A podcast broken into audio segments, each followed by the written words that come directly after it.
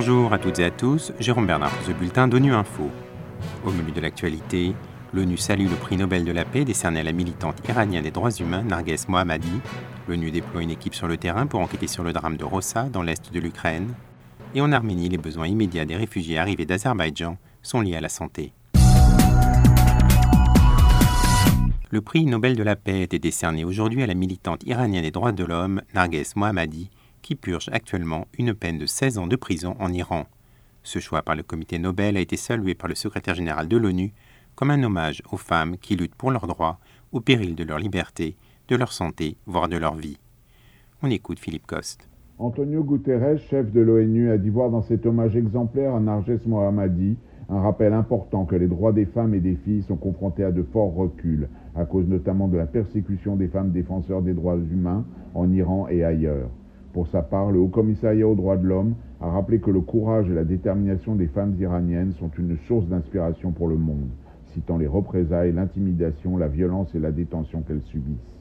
Narges Mohammadi, âgée de 51 ans, est actuellement écrouée à Téhéran. Journaliste, auteur d'un livre sur la torture en prison et vice-directrice de l'association de société civile Defenders of Human Rights Center, basée en Iran, elle a été emprisonnée trois fois en 30 ans de militantisme. En mai, elle a reçu un prix de l'UNESCO célébrant la liberté de la presse aux côtés de deux autres femmes journalistes iraniennes emprisonnées dans le contexte de la vague de manifestations pour les droits des femmes en Iran.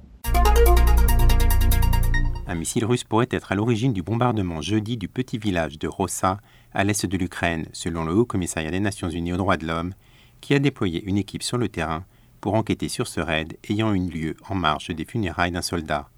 Selon une porte-parole du Haut Commissariat, Liz Frossell, il est difficile à ce stade d'établir avec une certitude absolue ce qui s'est passé. On écoute Liz Frossell. Les scènes effroyables dans le village de Rossa, dans la région de Kharkiv, en Ukraine, soulignent une fois de plus le prix terrible que les civils paient 20 mois après l'invasion de la Russie. Selon les autorités locales, 52 personnes ont été tuées lorsque ce qui semble être un missile russe a frappé un café du village où les gens s'étaient rassemblés pour une veillée. À ce jour, la mission de surveillance des droits de l'homme en Ukraine a établi les nombres de 35 personnes tuées, 19 femmes, 15 ans et un garçon de 8 ans, ainsi que les nombres de 5 femmes et d'un homme qui ont été blessés. Un soldat ukrainien qui assistait aux funérailles de son père figure parmi les victimes. Ce qui est clair, c'est que cette attaque est l'une des plus meurtrières depuis le 24 février 2022, mais elle est loin d'être la seule. L'autre commissaire, Volker Turk, qui a vu de ses propres yeux l'impact horrible de telles frappes, est profondément choqué et condamne cette tuerie. Il a déployé une équipe sur le terrain pour parler aux survivants et recueillir davantage d'informations.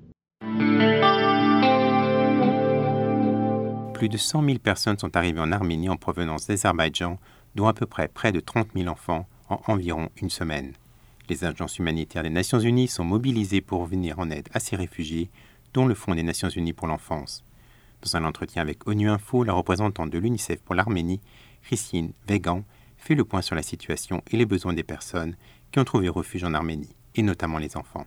Les besoins immédiats que nous avons pu voir en, visitant les centres de registration sur la frontière, donc à l'entrée de Goris, sont vraiment beaucoup liés aux questions de santé, par exemple. Donc les, médecins et les infirmières avec lesquels j'ai pu parler dans les centres de registration nous disaient que les enfants arrivent euh, très fatigués, qu'ils arrivent, qu'ils ont faim, qu'ils montrent aussi des signes de malnutrition, qu'ils ont de la fièvre, euh, ils ont d'autres maladies et surtout aussi ce que nous disaient les psychologues et les travailleurs sociaux qui travaillent dans ces centres, qu'ils sont vraiment dans, un état un peu de choc. Et nous ont aussi, euh, les psychologues et les travailleurs sociaux qui euh, travaillent dans ces centres nous ont aussi dit que justement, ils ont, ces enfants ont vraiment besoin d'un appui psychosocial dans, dans l'immédiat, vu les expériences qu'ils ont pu avoir durant leur fuite, mais aussi durant tous les mois antérieurs dans lesquels ils ont déjà vécu une situation humanitaire très, très difficile.